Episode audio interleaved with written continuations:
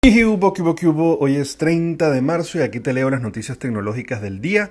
Arrancamos con Apple que lanzó una nueva actualización, el 14.4.2 y para los relojes el 7.3.3 para cerrar una brecha de vulnerabilidad activa. Al parecer tienen un temita de seguridad que obviamente no dicen cuál es, pero se está esperando de hace varios días que salga de una vez la versión 15 que se supone que viene con grandes avances y novedades, pero de repente salieron con este, eh, cuando se estaba esperando no terminó de salir el 15, sale este 14.4.2, pero como comentan son temas de seguridad importantes.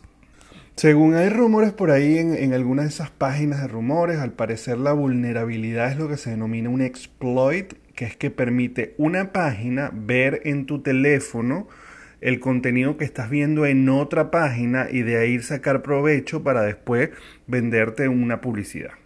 O sea, es básicamente lo mismo que hace Apple, pero lo que no permite que te lo haga otro.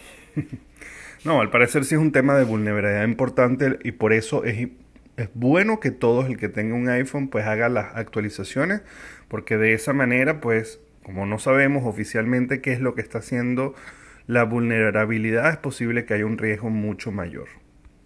Por otro lado, Nueva York lanza los primeros pasaportes digitales de la vacuna COVID-19 en los Estados Unidos. Los pasaportes de vacunación COVID se han convertido en una realidad práctica en los Estados Unidos, como informa USA Today.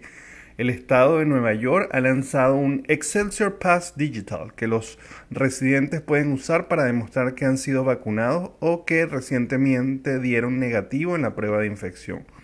Puedes usar la billetera virtual de tu teléfono, en el caso de Android o iOS, y es una copia impresa para mostrar un código QR y demostrar que está a salvo cuando quiere ir a un concierto o actuación en el escenario.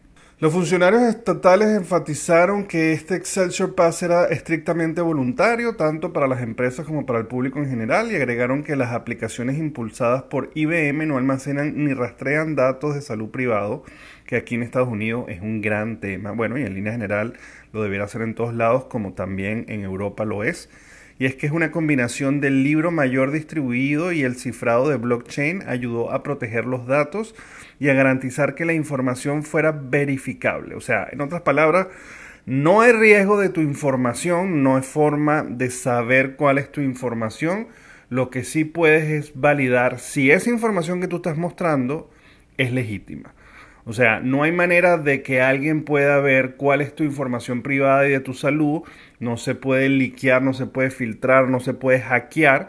Pero lo que sí se puede hacer es que si tú muestras un documento diciendo yo soy negativo o yo me vacuné, ellos lo que sí pueden es validar si ese documento es legítimo y si es cierto. En todo caso, hay mucho que veremos de esto, es importante, pero también se juega en el tema de la privacidad y de la libertad que tiene alguien, de que si quiere o no quiere eh, mostrar su información o vacunarse o no. Falta mucho lo que vamos a ver por delante y definitivamente habrá muchas polémicas y muchas restricciones. Bueno, señora, ya saben que me pueden conseguir en todas las redes sociales como arroba el circuito y se pueden suscribir al canal de YouTube o de Spotify para que reciban estas notificaciones todos los días. Nos vemos mañana. Bye bye.